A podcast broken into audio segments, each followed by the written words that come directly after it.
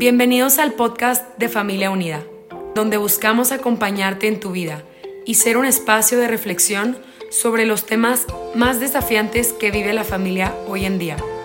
Nuestra misión es acompañar y fortalecer a las familias, ofreciendo medios de formación y consultoría. Gracias por permitirnos llegar hasta ti. Confiamos en que cada episodio será una oportunidad de aprendizaje y reflexión personal.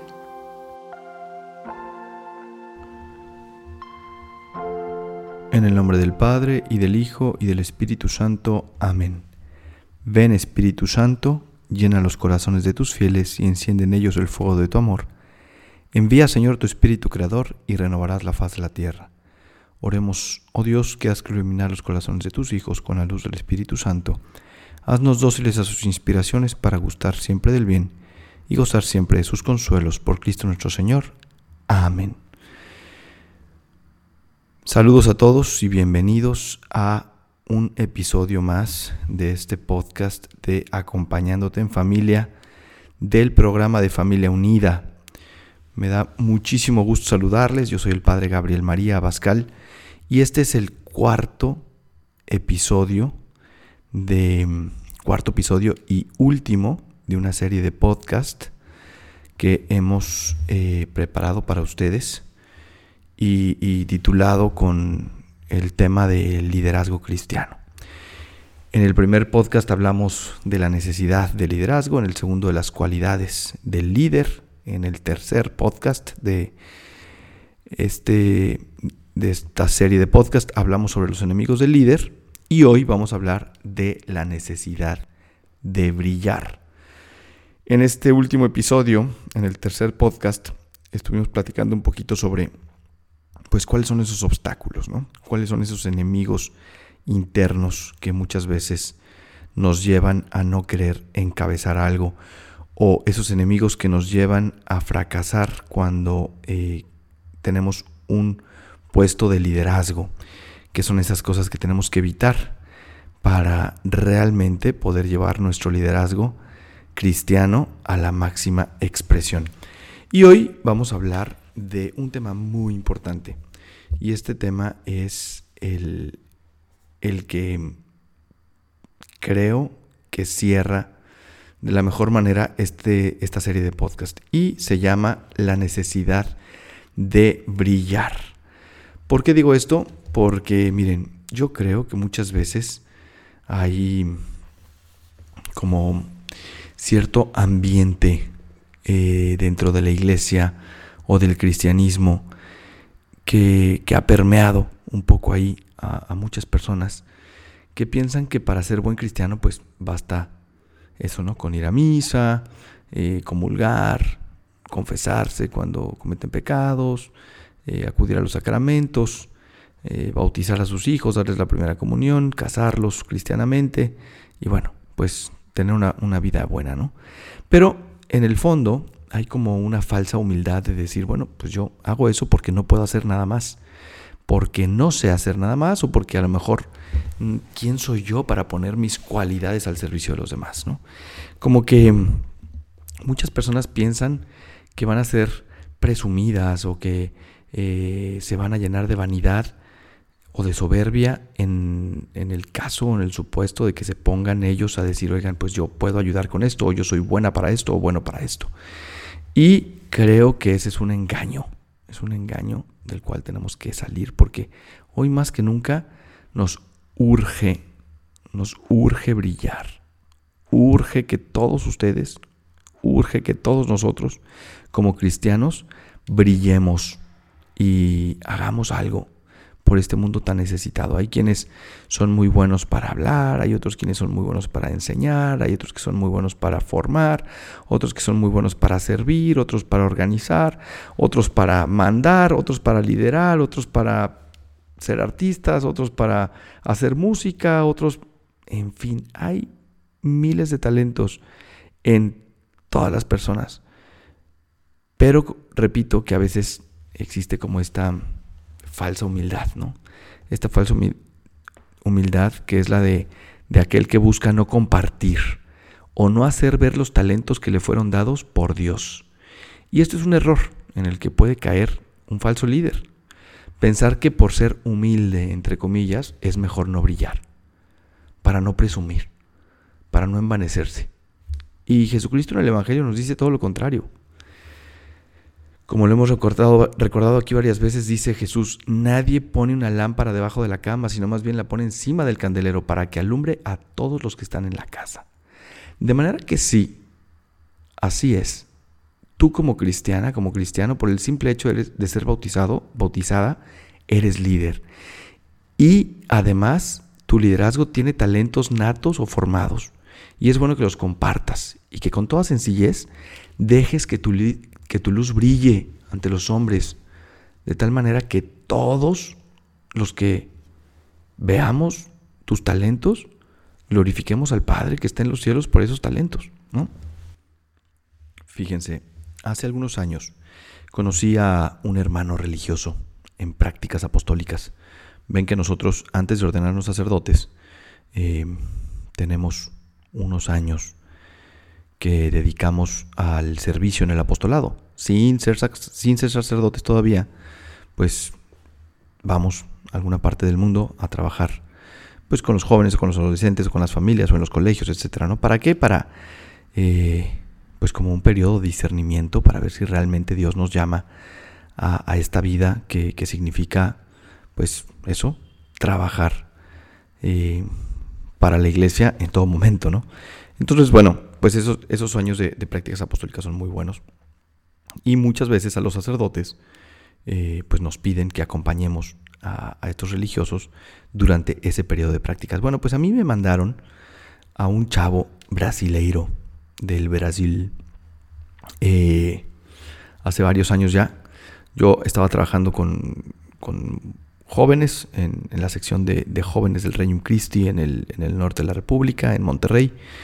Y a este hermano brasileiro lo mandaron a la prepa, eh, a la prepa que tenemos nosotros ahí en, Monterrey. Y la verdad, tengo que reconocer que al inicio este pobre hermano brasileiro pues le costaba mucho trabajo, mucho.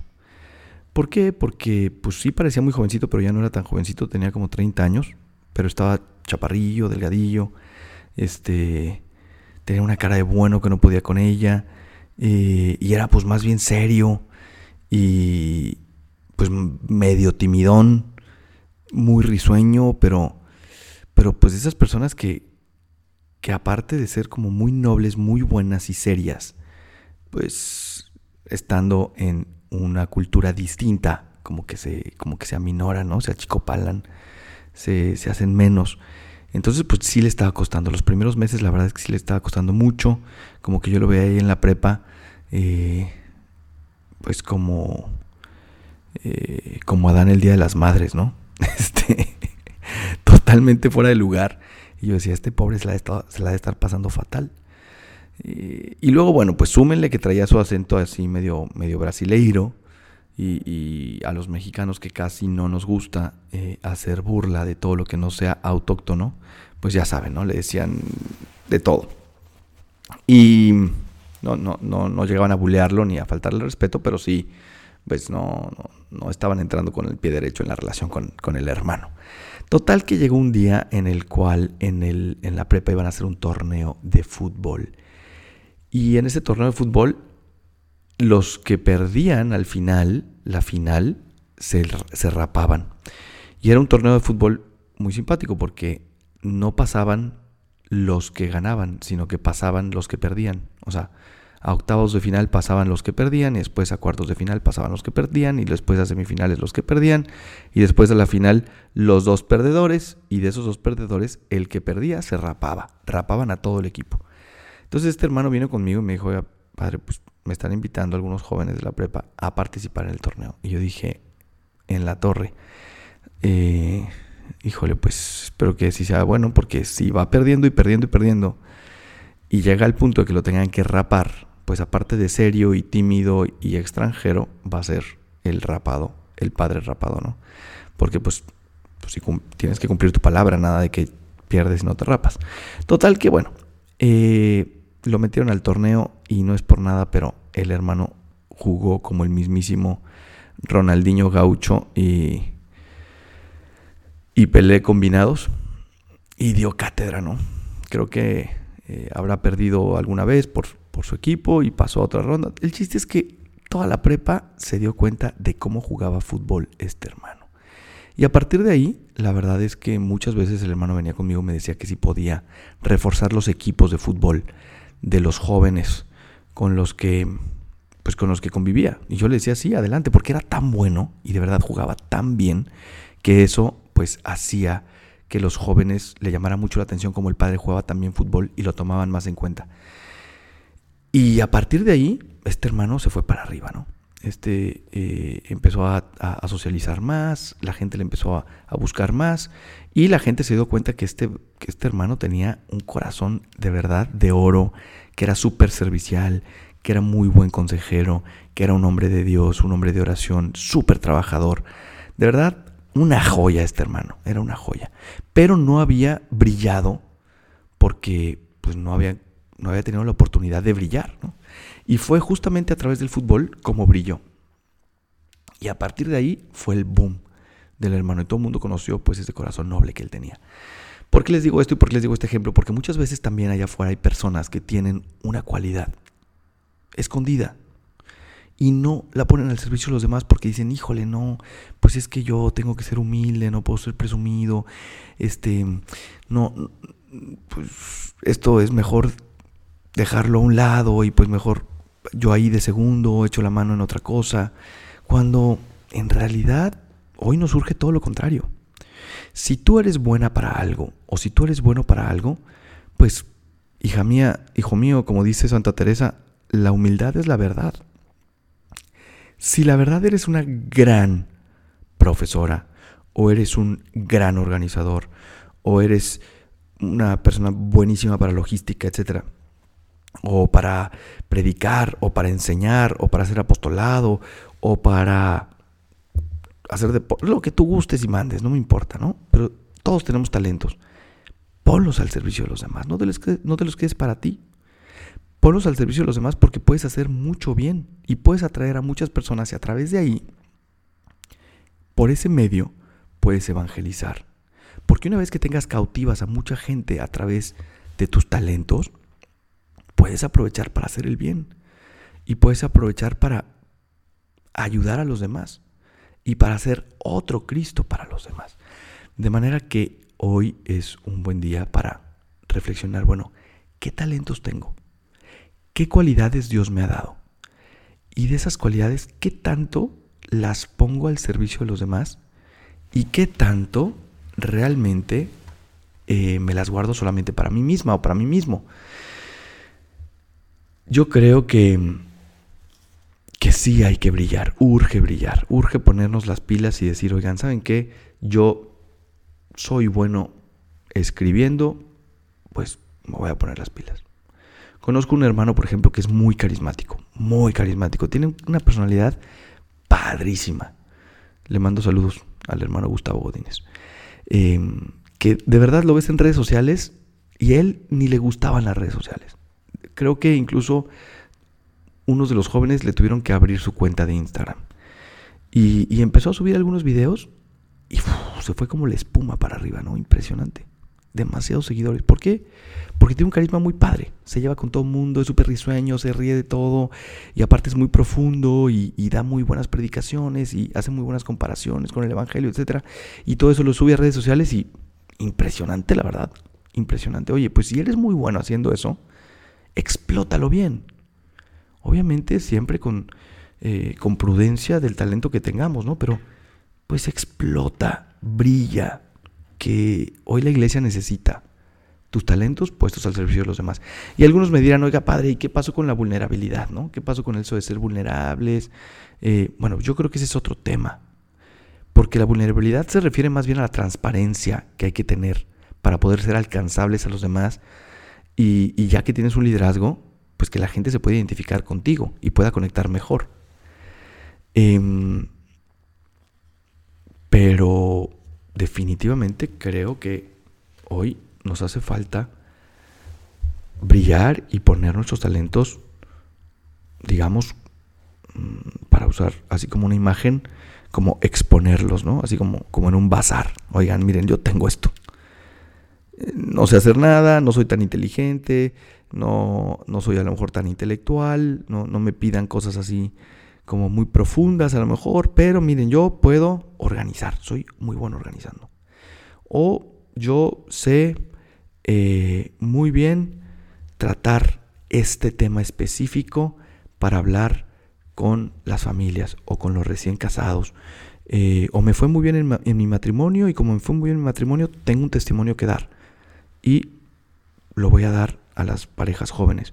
O me fue muy mal en mi matrimonio, cometí un error terrible, gravísimo, no me di cuenta de muchas cosas y entonces también ese testimonio o esa herida, pues por ahí también pasa la luz de Dios y por ahí también puedo brillar y también puedo decirle a los demás, oigan, fíjense, yo me equivoqué por esto, esto y esto y esto, ¿no? Tengo un testimonio que dar y por lo tanto les ayudo a los demás a esto. En fin, que cada uno tenemos ahí un expertise, ¿no? Eh, cada uno tenemos ahí un punto de interés eh, y algo que puede servir a la construcción del reino de Cristo. Hoy te invito a que tú reflexiones qué es eso y ojalá que te animes a hacerlo. Psicólogas, psicólogos, eh, maestros, profesores, eh, especialistas en ciertos temas, en fin, adelante, anímense, háganlo. Y no tengan miedo, ¿no? No tengan miedo. ¿Se van a equivocar? Sí, seguramente te vas a equivocar. Eh, ¿Vas a meter la pata? Sí, seguramente vas a meter la pata. ¿Vas a decir algo que a lo mejor no estaba tan correcto? Sí, puede ser, ¿no? Porque muchas, muchas veces la gente le da miedo porque dice, híjole, pero pues bueno, de este tema sí sé mucho, pero tampoco es que soy así el teólogo perfecto y me puedo equivocar. Bueno, no pasa nada, hombre. Tú anímate, lánzate que el Espíritu Santo te va a ayudar. Así que, adelante. Bien, pues me dio muchísimo gusto estar con ustedes en esta serie de podcast. Eh, de liderazgo cristiano. Ojalá de verdad nos, tomemos en serio este tema.